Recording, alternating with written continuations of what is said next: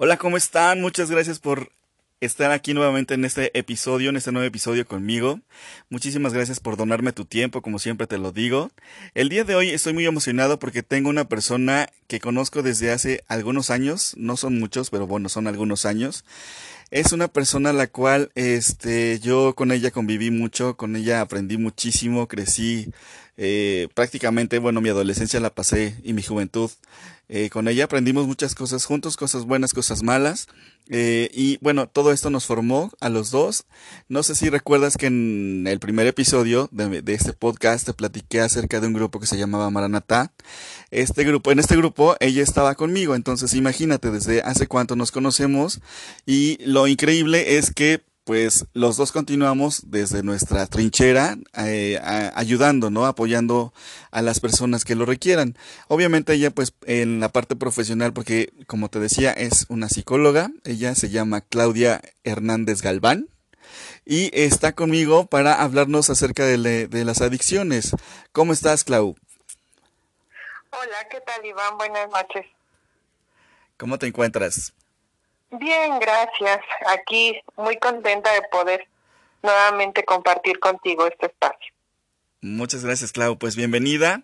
Eh, y pues bueno, vamos a empezar con, con este, este, esta colaboración acerca de las adicciones. Y bueno, la primera pregunta, Clau, sería, eh, ¿una persona adicta nace o se hace? O sea, ¿cómo, cómo es que nos convertimos en, en, o cómo es que caemos a las adicciones?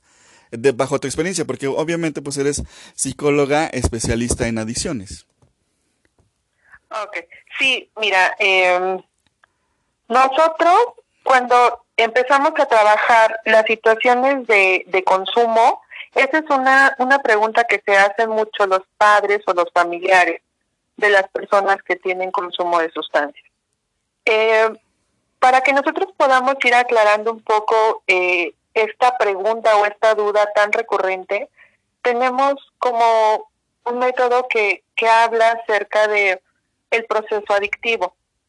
Las personas no se ha podido comprobar que genéticamente eh, nazcan adictas, excepto que su madre haya tenido consumo y entonces los niños sí pueden nacer con síndrome de abstinencia o con una adicción. Pero de allá en fuera, eh, el proceso adictivo contempla más bien una evolución en esta problemática que empieza desde las situaciones de los consumos experimentales.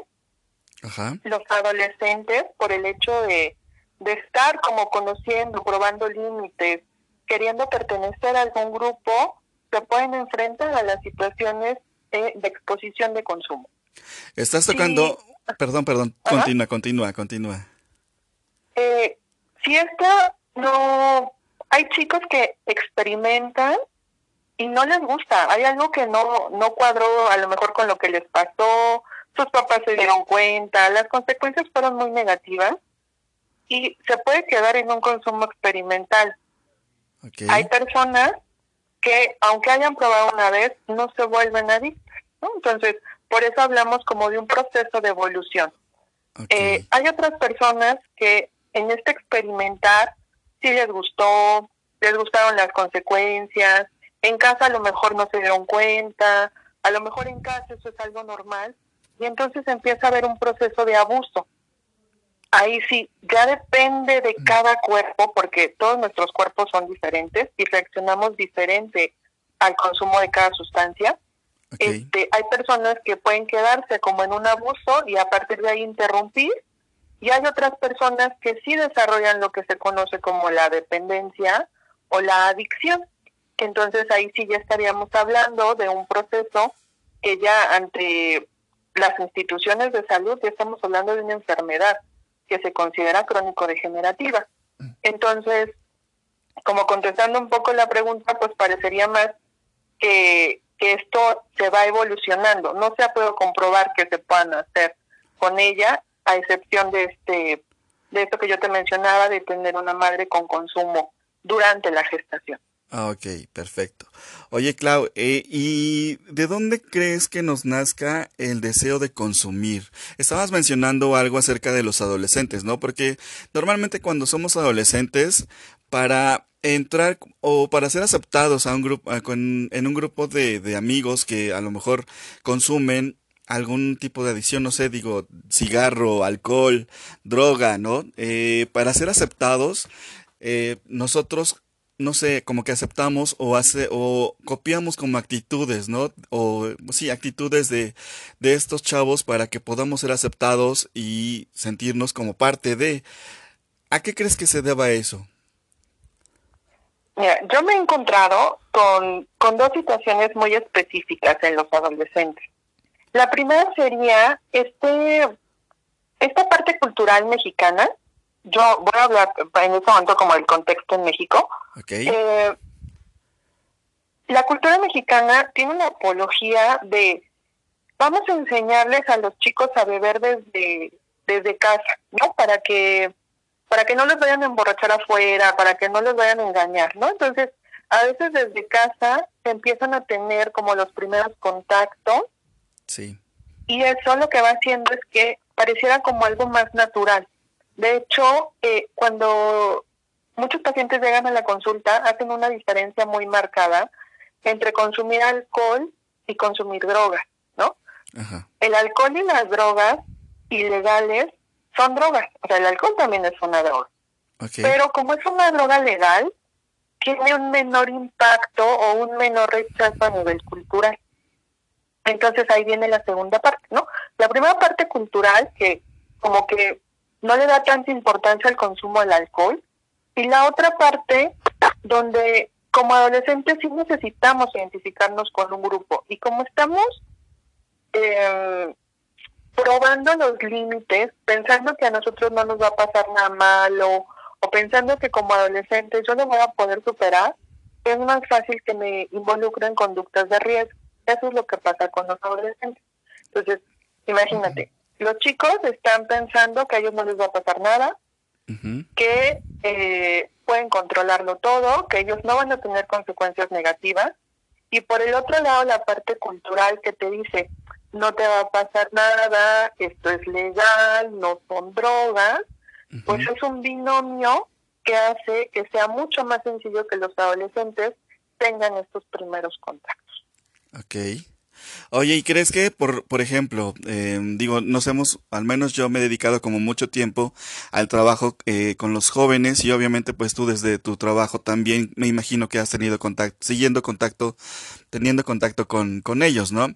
Y también, o sea, hay muchos chavos o ya adultos que dicen, es que sabes que yo entré a las adicciones por culpa de mis padres, porque subía sufrí abuso este psicológico de que me golpeaban o por bullying o porque abusaron de mí o porque la sociedad o porque esto hasta qué punto podemos así como que llegar a mm, disculparnos nosotros mismos por por seguirnos comportando de la misma forma crees que eso está bien qué es lo que, que podrías como recomendarnos para para esta situación fíjate que esa viene como, como en dos partes, ¿no? La primera es cuando los, los adolescentes llegan a la consulta o, los familiares los acompañan, siempre preguntan, ¿qué hice yo para que él consuma? ¿No? Que, que es como el otro lado. Y a veces los adolescentes o las personas dicen, o sea, yo no tengo problemas, yo consumo por gusto, ¿no? O sea, del lado de la familia es qué hice para que él hiciera esto.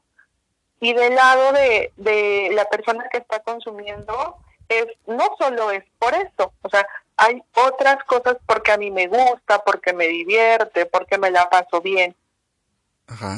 Entonces, cuando nosotros podemos ver esto, hemos encontrado que el consumo tiene es multifactorial. No podríamos decir que solamente las personas que han sufrido algún tipo de violencia emocional, física o sexual son personas que tienen consumo. Hay personas que no han sufrido eso y aún así por eh, el ambiente de la fiesta, de disfrutar, de tener como más amigos, se han conectado en el asunto del consumo.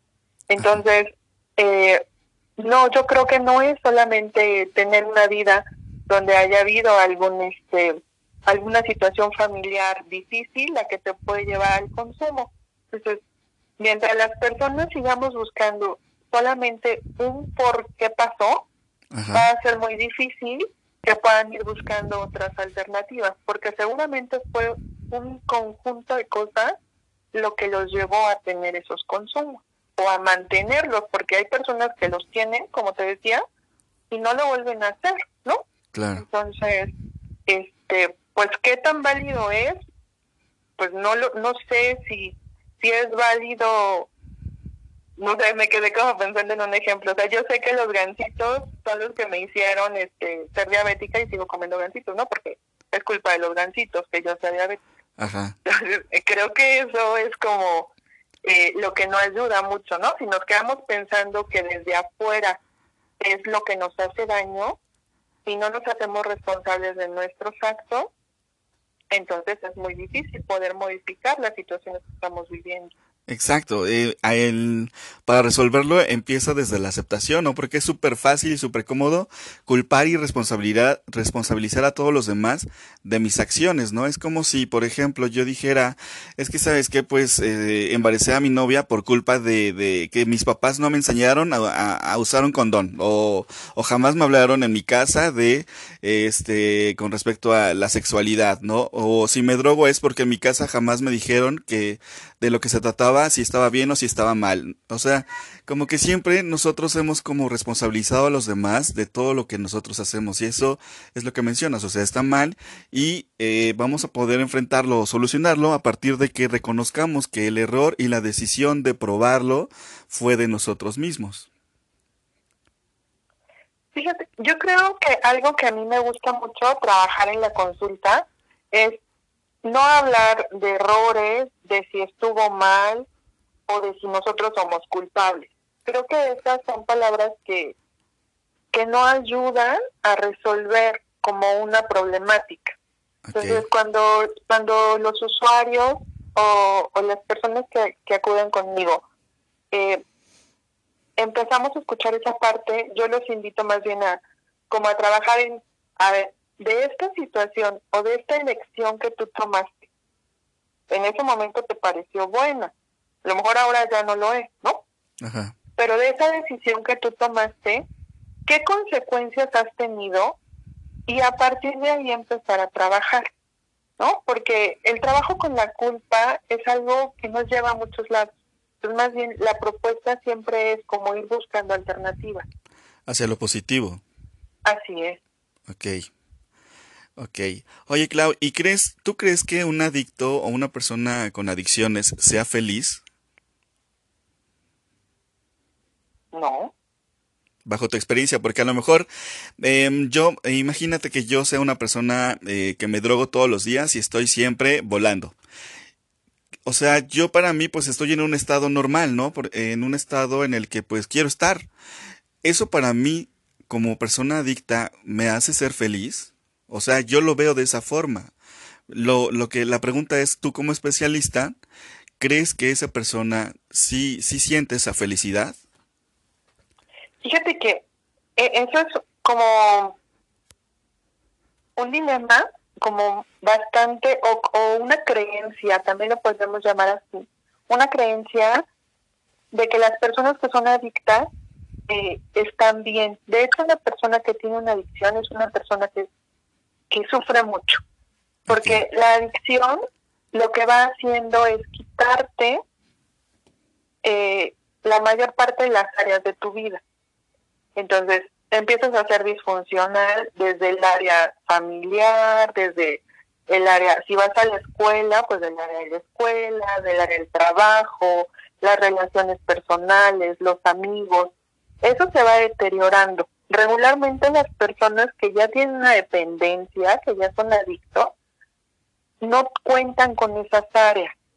La mayor parte del tiempo lo que hacen es consumir y la otra parte del tiempo están planeando cómo hacer para poder consumir. Ok.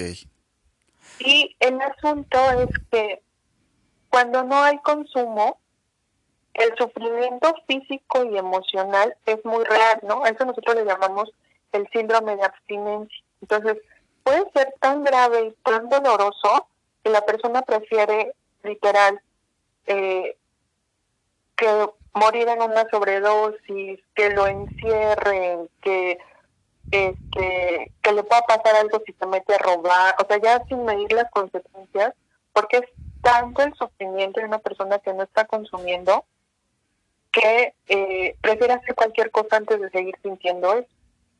Entonces, contrario a lo que la gente creería, el consumo de drogas va haciendo que la parte del placer o la felicidad cada vez sea más chiquito y el asunto de el sufrimiento, el dolor físico, el dolor emocional, cada vez es más grande.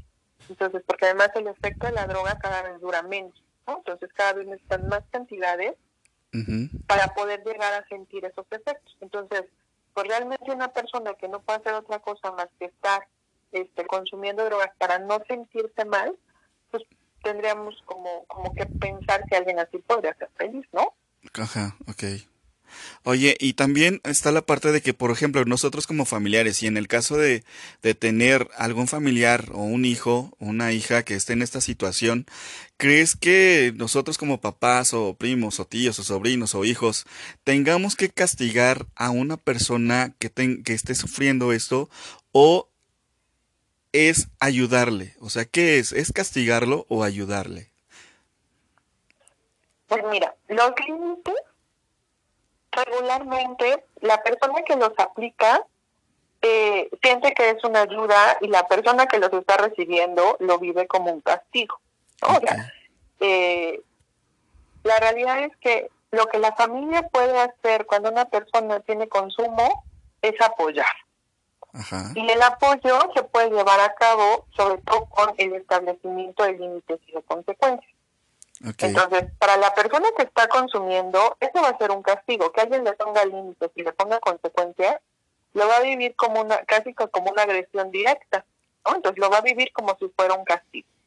Pero la realidad es que eh, si las personas se quedan con la idea de que, bueno, si estamos hablando de un joven, ¿no? O de, o de alguna persona que apenas va en una, en, una etapa de, abuso, que se le va a pasar solo, que este, que con el tiempo lo va a ir dejando, hay muchas probabilidades de que no lo deje, hay muchas probabilidades de que el problema aumente.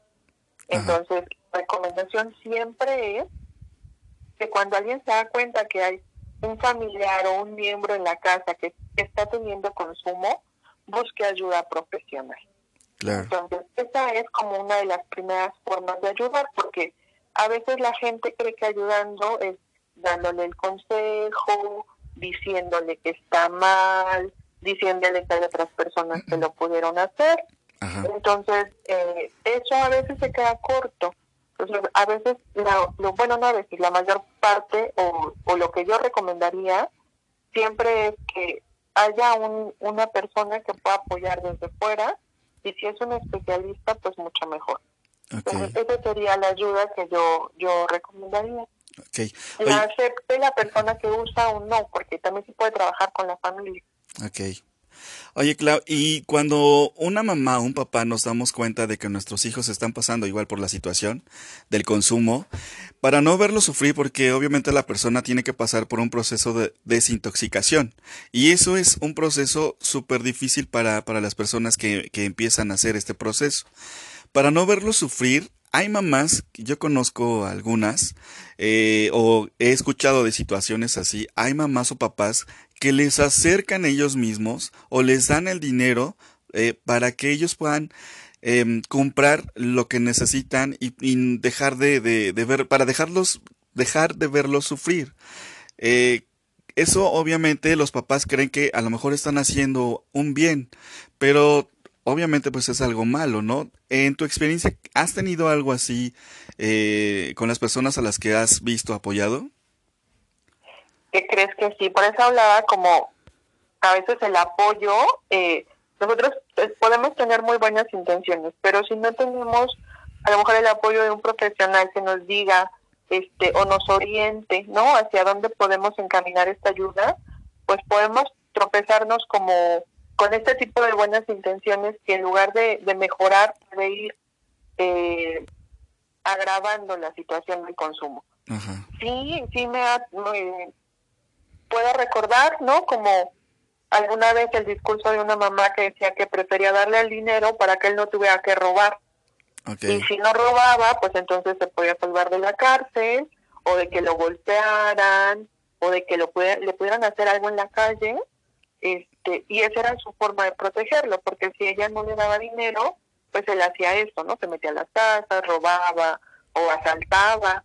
Entonces, la manera que ella había encontrado de protegerlo era darle el dinero o ella ir a comprar la droga y llevársela a la casa para que él ya no tuviera que salir.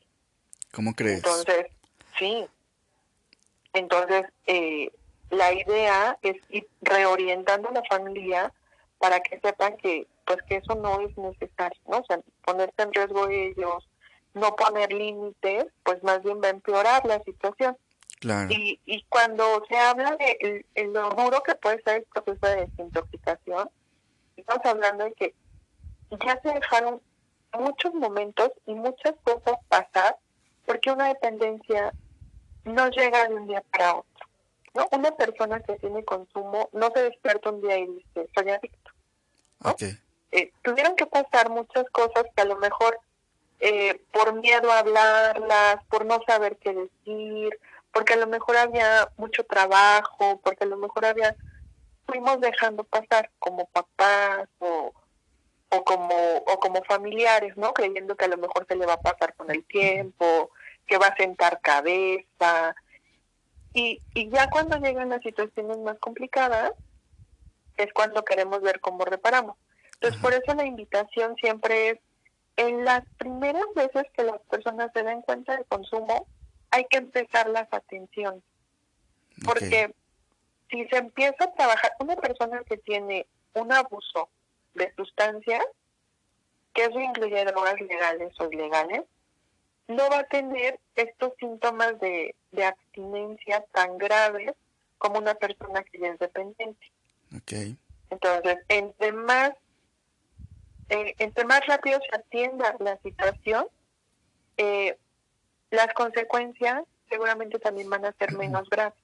Entonces eso incluye eh, que la desintoxicación sería mucho menos grave y también sería mucho menos dolorosa para la persona que está consumiendo y para la persona que lo acompaña. Ok. Ok. Oye, Clau, y por ejemplo, ya que me di cuenta, yo como familiar, ¿Cuál es el primer paso? Mencionas como que eh, estar alertas, ¿no? Estar atentos. Y cuando nos demos cuenta, pues entonces ya empezar con un especialista para que nos pueda apoyar. ¿Ese sería el primer paso? O, o, o alguien que no sabe, por ejemplo, esto, alguien que no pueda escuchar esto, no sé, no sé, me estoy pensando en gente que no tiene la posibilidad de la tecnología que ahora estamos usando para poder grabar esto. ¿Qué es lo que puede hacer esa persona? O sea, ¿cuál sería el primer paso? Eh, al menos eh, la manera en la que nosotros trabajamos, yo trabajo en una clínica de atención primaria en adicciones. Okay. Y lo que nosotros hacemos es, vamos a las escuelas y damos pláticas, trabajamos con orientación hacia los, hacia los padres y madres de familia en las escuelas. Y damos como, eh, alguna, como algunos tips para identificar si nuestros hijos están teniendo cambios que los puedan estar llevando a una situación de consumo. Entonces, desde que puedan ver si eh, de repente llegan a casa con cambios de humor, si huelen diferente, porque el alcohol, el tabaco, otras drogas, pues tienen aromas, ¿no? Que se pueden ir identificando, o este, si han cambiado de, de amigos, si cambian su estado de ánimo, entonces, eso se les va, se les va orientando a los papás para que ellos puedan ir haciendo una detección. Entonces, a lo mejor no es necesario llegar a, a la parte tecnológica y hasta donde yo tengo entendido, esto se hace en todo el país, porque la clínica en la que yo trabajo está en todos los estados. Ok.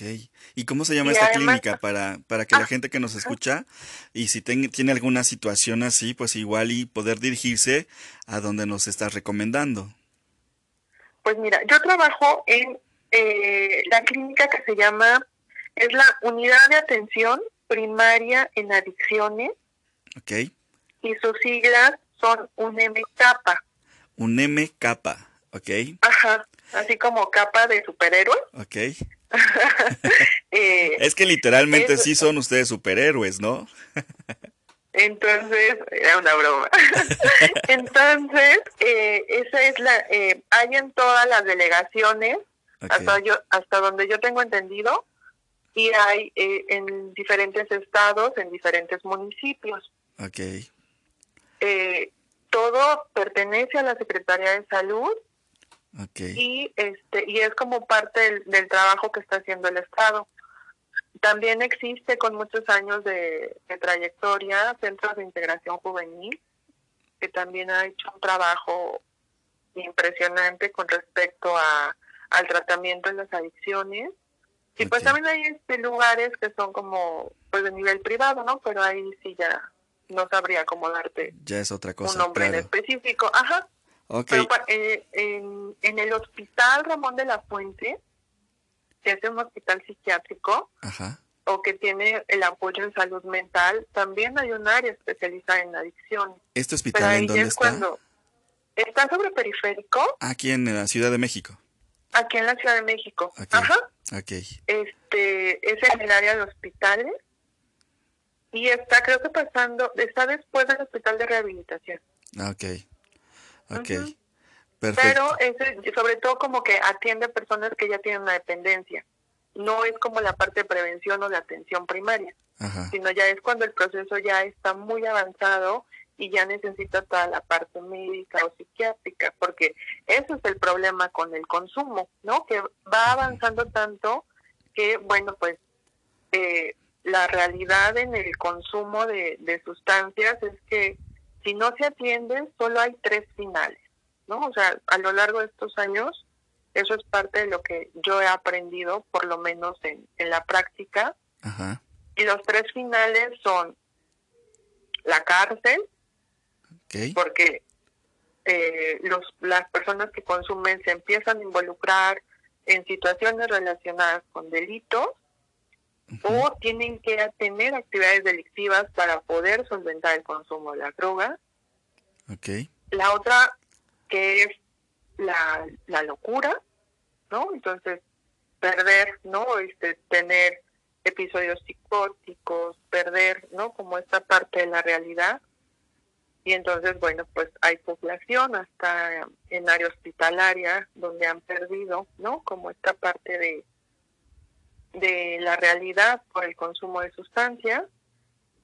Y la última, que es la muerte. Esos son los tres caminos que nosotros hemos identificado a lo largo de estos años. Si la, si no se atiende de una manera como este, adecuada el consumo de las sustancias, porque yo creo que algo que ha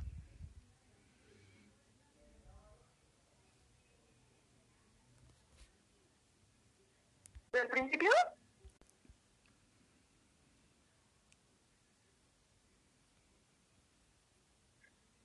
Bueno, eh, lo que hemos ido encontrando es que parte de el problema es que la gente sigue creyendo que las adicciones es un asunto de voluntad, ¿no? La gente le sigue llamando vicio, ok. cuando esto es una enfermedad. Y eso creo que es algo de lo que va haciendo que las atenciones se vayan retrasando cada vez más. Eh, entonces, por eso es tan importante que de los primeros síntomas, como de las primeras señales de alerta, se empiece a atender, porque no es un asunto de voluntad. A lo mejor las, en las primeras etapas todavía estaríamos hablando como de toma de decisiones, pero Claro. cuando ya existe una dependencia ya instaurada, ya no es un asunto de una decisión, es un asunto de salud, ya es una enfermedad diagnosticada. Entonces, por eso es tan importante que podamos tener como este tipo de apoyos y por eso es tan importante que acudan a los centros especializados. Claro. Oye, Clau, y también existen, digo, yo en mi experiencia eh, he ido a estos retiros eh, donde te dan apoyo de doble A, este, que de cuarto y quinto paso, o también existen estas este, llamadas como granjas en donde vas a engranjar, porque literal yo he escuchado muchos que amenazan sus mamás, te voy a engranjar si sigues tomando, te voy a engranjar si sigues droga, si sigues drogándote. Estos, este, estas tipo de ayuda, sí, en tu experiencia, ¿lo recomiendas o de plano no? Mira, nosotros como especialistas no trabajamos con anexos. Ok. Ahí, definitivamente nosotros, o al menos donde yo trabajo en la clínica, no tenemos contacto con anexos porque no podemos con, no podemos asegurar el bienestar de las personas que están ahí adentro. ¿no? Entonces nosotros no trabajamos con eh, el anexo que sería como esto que es la granja, como eh, eso no. Ok. Pero los grupos de AA, después de un proceso de desintoxicación o después de un tratamiento eh, ambulatorio, son fundamentales. ¿no? Ya cuando existe una adicción, las personas necesitan tener un grupo de apoyo. Entonces, porque son dos cosas diferentes, ¿no? Una cosa es estos grupos que se llaman fuera de serie, corte y quinto paso, y la, la parte tradicional del grupo de AA, ellos han hecho muchas variantes. Okay. Nosotros, o al menos yo en mi, en mi experiencia particular, sí considero que el grupo de apoyo es fundamental después de un proceso eh, de desintoxicación o de un tratamiento, porque una persona no puede estar en tratamiento siempre, ¿no? Claro. Entonces, pero sí tiene que tener un, un, un mantenimiento. Como seguimiento, ¿no? Como seguimientos. Y el grupo de AA puede ser, este, puede ser un buen espacio. Ok, entonces el, el, primer paso sería buscar un especialista, que en este caso, pues bueno, está la invitación eh, de acudir a este centro donde tú trabajas, que también aquí en la Ciudad de México y, me imagino que también en todos los estados de la Ciudad de, de, México, perdón. Entonces, ese sería el primer paso, y ya que esté en el eh, desintoxicado la persona o haya pasado por, por eh, la ayuda especialista, o sea, la recomendación es que sí sigan un grupo como de apoyo. Sí, sí, eso sería. ¿no? Y, y en esta parte como recordando que no todas las personas van a pasar por un proceso de desintoxicación. ¿no? Eso solo es para las personas que ya, tienen una dependencia.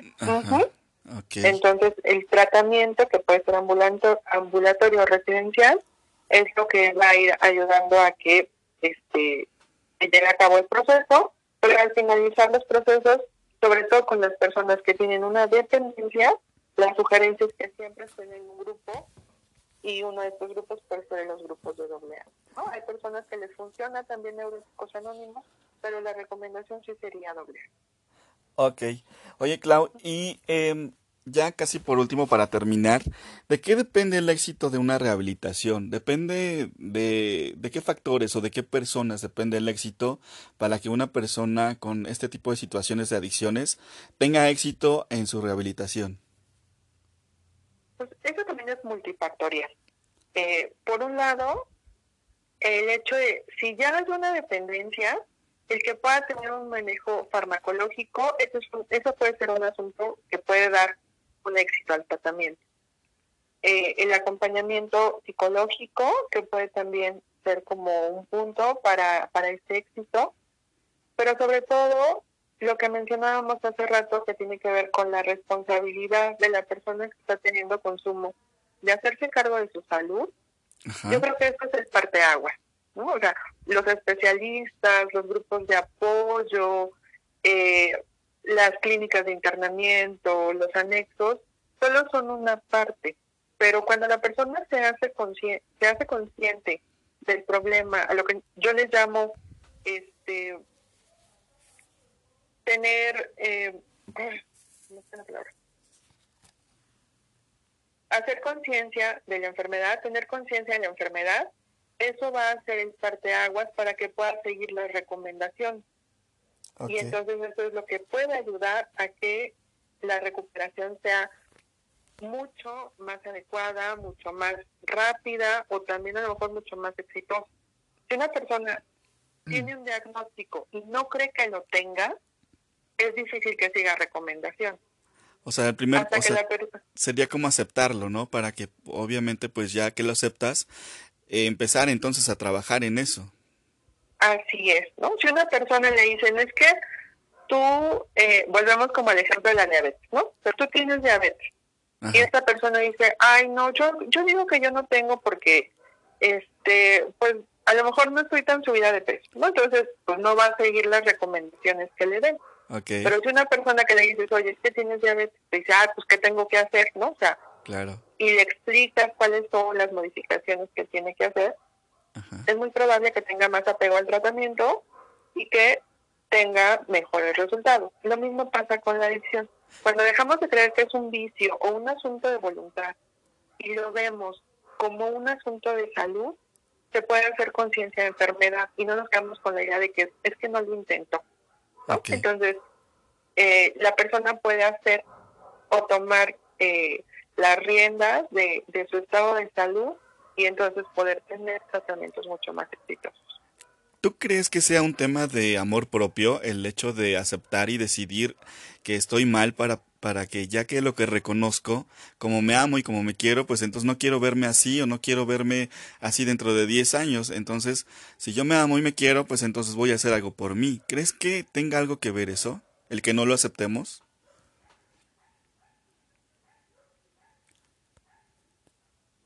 Cuando hablas como de amor propio, eh, sería eh, el amor propio tendría que estar ahí como para poderte cuidar, aunque ya las personas no eligen estar enfermas, ¿no? entonces la gente no se no se cura con amor propio, pero porque las enfermedades no se curan con eso, pero cuando tú tienes la autoestima o tienes el autoconcepto fortalecido, entonces te puedes hacer responsable de las cosas que a lo mejor ya no dependen de ti, ¿no? Las personas que consumen no decidieron hacerse adictas. Okay. Entonces, cuando ellas fortalecen su autoconcepto, lo que lo que pueden lograr es hacerse responsables de la enfermedad que ya tienen. Ok. Sí, porque bueno, eh, cuando estás en esta situación, pues le das, le entregas el poder, ¿no? A esta, a esa adicción de gobernar tu vida y entonces es ahí cuando ya ya no, ya no eres tuyo o tuya, ¿no? Y entonces es cuando ya no eres consciente de lo, del daño que te estás haciendo. Claro, entonces por eso sí es súper importante que esta parte de fortalecerte emocionalmente, eh, espiritualmente, físicamente, va a ayudar a que tú puedas recuperar el autocontrol y a partir de ahí el autocuidado. Entonces, ya en una dependencia, pues hay que pensar que es un autocuidado de por vida, porque la, las dependencias no se curan. Okay. Entonces, eh, pues hay que tener un cuidado de por vida y entonces eso es lo que va a ayudar para que puedan tener este, pues unos resultados más óptimos. Ok. Oye, Clau, pues muchísimas gracias. Espero que, que bueno, la gente, que las personas que nos estén escuchando, les hayamos aportado, les hayas aportado mucho con todo, toda tu experiencia que nos has compartido, los consejos que nos has dado. La intención de esto es para eso, para que obviamente aquellas personas que no sepan qué hacer con esto puedan saber qué, qué, qué hacer y cómo accionar ante una situación así. Yo te agradezco muchísimo, de verdad que yo desde acá a lo mejor casi no hablamos, pero yo te admiro desde hace muchísimos años y este pues no sé, Clau, no sé si quieras decir algo antes de despedirnos. No, pues agradecerte como la parte de la medida en que las personas podamos tener información o podamos tener acceso, ¿no? A buscar alternativas, nos ayuda a ir tomando decisiones. Entonces, el hecho de que tú puedas tener este acercamiento y poder brindar alternativas, pues puede hacer que muchas personas empiecen a buscar ayuda antes de que la situación sea más complicada. Entonces, pues yo creo que es un gran paso y es un gran trabajo que, que hay que seguir haciendo para que las personas puedan tener como espacios de apoyo. Ok, y pues Muchas gracias. No, a ti también recordarles lo que nos mencionaste, ¿no? Como recalcarles que el camino que nos lleva a una adicción es, primero, nos decías, ¿no? Que eh, a la cárcel por, por lo que nos hace provocar el hecho de, de ser, de tener alguna adicción. O el segundo es, eh, nos contabas que era, perdón. La locura. La locura. Y el tercero, la muerte. Entonces. La muerte nada de eso es positivo. Entonces, si no quieres eso en tu vida, si no quieres algo así en tu vida, pues entonces pregúntate cómo sí puedes, de qué forma puedes salir en esa situación si es que estás en ella, o cómo puedes apoyar a una persona que está, no sé, que conozcas y que tiene esta situación. Condúcete a los, a los lugares que ya mencionó Clau que nos compartió y ahí te van a poder apoyar eh, con los especialistas para que pues ahí te den toda la información, apoyo y obviamente seguir con el seguimiento de, de los grupos, ¿no? Donde nos mencionabas que pues es bueno seguir con los grupos de doble A o el cuarto y quinto paso, o sea, donde haya grupos de este tipo de apoyo. Sí, los grupos de autoayuda, este, son, parte de lo que fortalece las decisiones de cambio. Ok, Clau, pues muchísimas gracias. Espero volverte a tener aquí con nosotros para que nos ayudes y nos compartas tu experiencia. Muchísimas gracias. Y a ti que nos estás escuchando, muchas gracias por escucharnos. Espero te hayamos aportado todo el valor que, o la experiencia que, que se pueda y que lo compartas con alguien que lo necesite. Muchas gracias y nos escuchamos en el siguiente episodio. Bye.